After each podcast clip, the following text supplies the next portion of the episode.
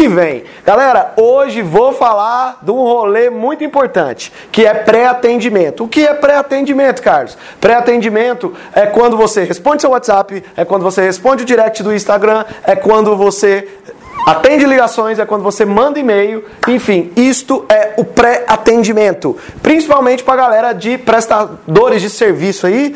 Esse vídeo, meu amigo, é para você. Galera, seguinte. Primeira coisa que vocês precisam entender: caminho do cliente. Ele descobriu você e depois ele vai para um pré-atendimento. E esse pré-atendimento tem uma, uma, uma única razão, que é a conversão do atendimento. Ou seja, meu amigo, você vai entrar em contato com a empresa e a empresa precisa convencer o cliente de ser atendido presencialmente ou videoconferência depois desse virus desgramado que está aí, que é o nosso querido coronavírus. Muita gente manda mensagem para você falando assim: quanto custa seu produto ou seu serviço? E aí sabe o que você faz? Você pega e manda um catálogo, você vai e fala custa X. E aí você acha que esse fator vai convencer a pessoa de ir até você comprar. E pode até sim convencer. Só que tem um probleminha. Ela vai, ela vai até você só por causa do preço. Então, galera, quem manda hoje preço, orçamentos por WhatsApp. Aí na edição vai vir aquela musiquinha. Pare. Agora.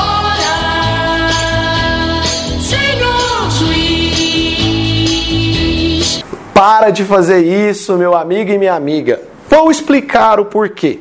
Vamos imaginar que o nosso rolê hoje, se o Vota escolhe o, o exemplo aí, hoje nós vamos falar de que empresa? Se o Vota. cerimonial, não vai falar cerimonial. Não vai falar cerimonial. Fala de cerimonial, cara. Fala, fala de cerimonial. Ó, galera, é o seguinte: você é uma cerimonialista ou um cerimonialista, beleza. Aí eu sou o noivo e quero casar, e aí eu tô procurando cerimonialistas, e aí eu mando para a Silvia cerimonialista a seguinte mensagem: Olá, Silvia, eu irei me casar no dia tal, tal, tal tal, tal, tal. E gostaria muito de, de saber mais sobre o seu serviço. E aí, você tem a minha data disponível? Sim, Carlos, eu tenho a sua data disponível. Você poderia me enviar o seu orçamento? E aí você manda o valor lá, sei lá, 5 mil, 10 mil, 15 mil reais. E aí você manda. Mandou. E aí, esse cara que fez essa pesquisa com você vai fazer essa pesquisa com outros cerimoniais. Aí ele vai pegar os outros preços e vai comparar e adivinha onde ele vai ele vai no mais barato. Sabe por que ele vai no mais barato? Porque a única coisa que você entregou para essa pessoa foi preço. Preço. Então não tem como ele tomar outra decisão a não ser escolher o menor preço. É óbvio que ele vai escolher o menor preço. Qualquer pessoa escolheria o menor preço com a melhor qualidade possível. E aí, sabe o que ele vai falar de você no mercado que cobrou mais caro? Ele vai falar assim: olha, eu falei com o cerimonial XY e aconteceu o seguinte: ele é careiro. Agora vamos fazer do modo correto. O modo correto é: Olá, vou me casar, é, eu queria saber se você tem a data disponível, e etc, etc, tal, eu quero saber quanto custa. E aí você vai responder da seguinte forma: Olha, muito prazer, nossa, eu tenho sua data disponível. Hum. Eu já ia ensinar a escassez aqui, mas a Silvia não vai deixar, vai ficar para o próximo vídeo, né? Vai ficar pro próximo vídeo uma tática, tá?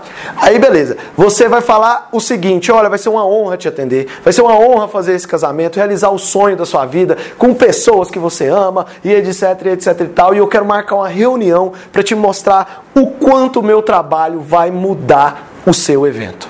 Eu quero te mostrar o quanto isso é importante para sua vida, o quanto você vai ganhar em tempo, em qualidade de vida, para você ter um casamento sossegado. E quanto custa? Olha, eu não passo meus preços por aqui. Eu só passo meu preço depois que eu conheço melhor o meu cliente. Não tem como eu passar um preço por aqui e ok. Feito isso, ele vai marcar uma reunião ou não. Mas você tem certeza que ele não vai falar que você é careiro. Ele vai falar: olha, quis marcar uma reunião com ela, ela não me enviou o preço e eu não quis marcar a reunião com ela.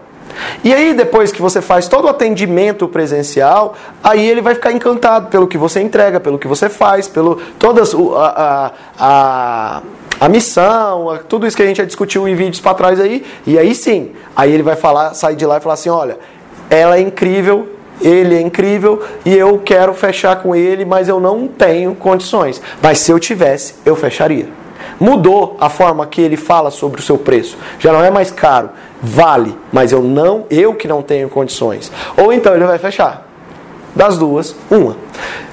Galera, então, se você passa hoje, prestador de serviço, se você passa orçamentos pelo WhatsApp, pelo Instagram, por e-mail, pare imediatamente. Ah, Carlos, mas e se meu cliente é de outro estado, outra cidade? Videoconferência, amigo. Videoconferência. Hoje a pandemia ensinou que a videoconferência funciona.